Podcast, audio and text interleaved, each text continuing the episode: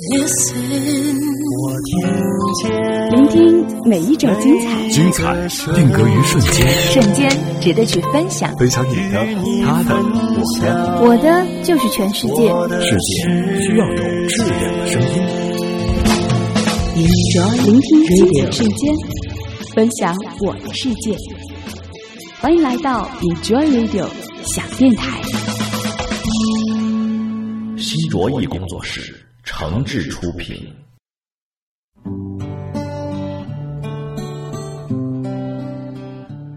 大家好，这里是 Enjoy Radio 想电台，我是本期的节目主播乐乐。今天我们继续来探讨如何对乐器产生兴趣的话题。收听节目的同时呢，您可以关注我们的新浪微博 Enjoy Radio 想电台，并给我留言，发表您的观点和想法。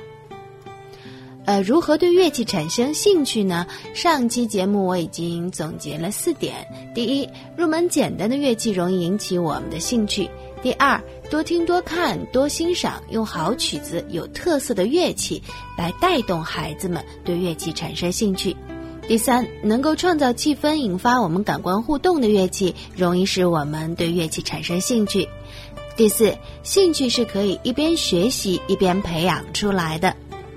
那上期节目呢，我们来共同探讨了第一点，入门简单的乐器容易引起我们的兴趣。咱们举的是卡祖笛的例子。本期咱们来说说如何对乐器产生兴趣的第二个话题：多听、多看、多欣赏，用好曲子和有特色的乐器来带动孩子们的兴趣。乐乐老师告诉我们，卡祖笛让零基础的小朋友就可以直接演奏。那葫芦丝又为什么让我们感兴趣呢？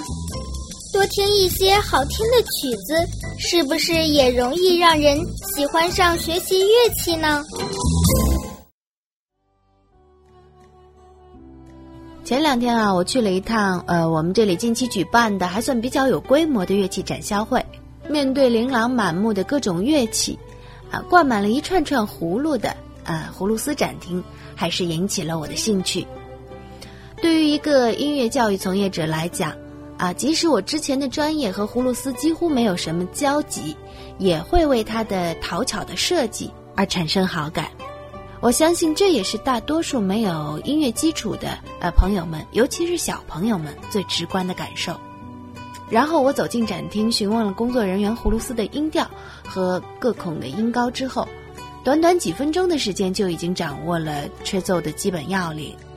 并能吹出那首最耳熟能详的《月光下的凤尾竹》的旋律。其实啊，大多数人能够对葫芦丝产生兴趣，啊，也都是因为《月光下的凤尾竹》这首曲子的深入人心。那这首《月光下的凤尾竹》是不是只有用葫芦丝来演奏，才能把乐曲的情感表达的淋漓尽致呢？其他乐器演奏出来的效果又是怎样的呢？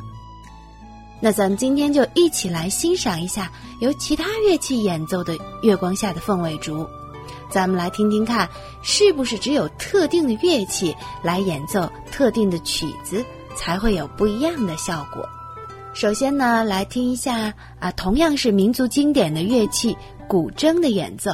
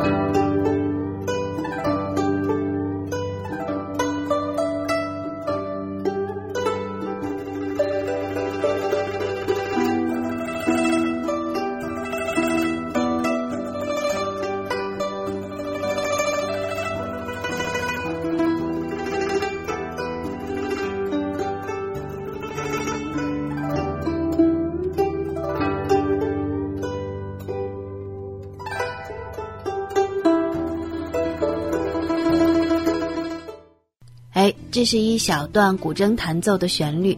接下来，咱们再来听吉他演奏的《月光下的凤尾竹》是什么样的感觉。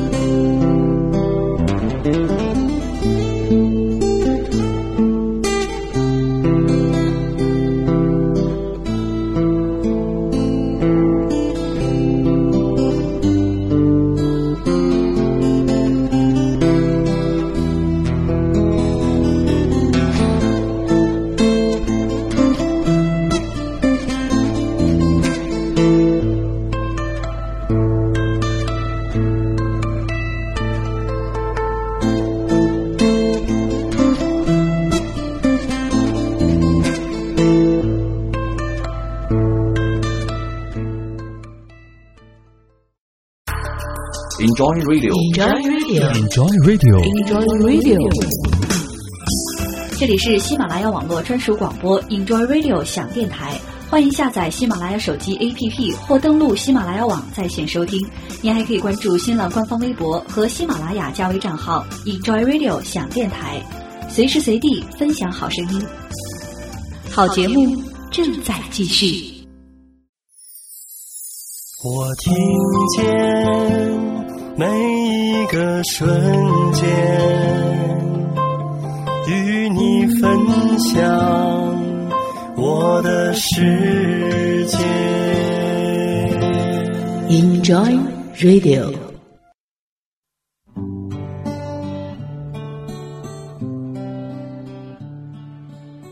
刚才啊，咱们一起欣赏了古筝和吉他演奏的同一段《月光下的凤尾竹》的旋律，演奏的流畅性和和声的走向都没有问题，单纯听起来也都很好听。那最后呢，咱们一起来听一段葫芦丝吹奏的《月光下的凤尾竹》。这首曲子呀是典型的傣族音乐，而葫芦丝恰恰也是传统的傣族乐器。月光下的凤尾竹作为一首经典的民族乐曲，无论是通过媒体还是各种音像制品，都得到了广泛的普及和传播，称得上是耳熟能详。好曲子、好乐器、好传播，使它的艺术性和通用性兼而有之。下面咱们就来听听这首用葫芦丝来吹奏的《月光下的凤尾竹》。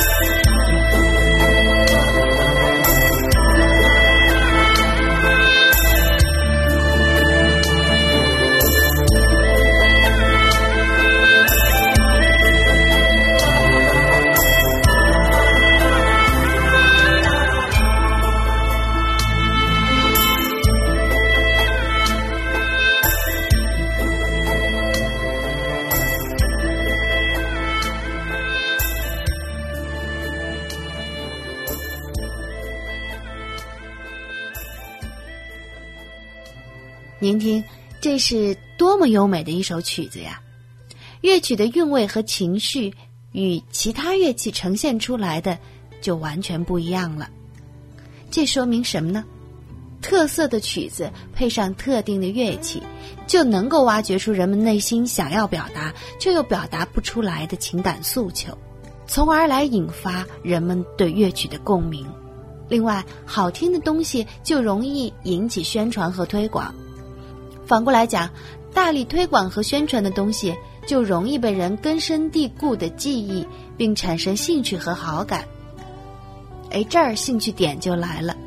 如果你听了四年的校园民谣，忽然面前放着一把吉他，即使你不会去试探着碰上两指头，也会驻足研究半天的。从小就从各种渠道听到葫芦丝演奏的《月光下的凤尾竹》，潜意识里一定种下了这样一颗啊学习它的种子，只差了一个遇见它的机会而已。平时多听一些相关乐器的好听的曲子，就容易让人喜欢上学习这种乐器。好吧，今天的话题是如何对乐器产生兴趣的第二期节目《耳朵的福利》，给大家的一点建议是，让孩子们多听、多看、多欣赏，有好曲子、有特色的乐器，带动孩子们对乐器产生兴趣。最后，咱们一起在优美的吉他曲《爱的罗曼斯》中结束本期的话题。下期节目，我将和您一同探讨能够创造气氛、引发我们感官互动的乐器，容易使我们对乐器产生兴趣。咱们下期再见。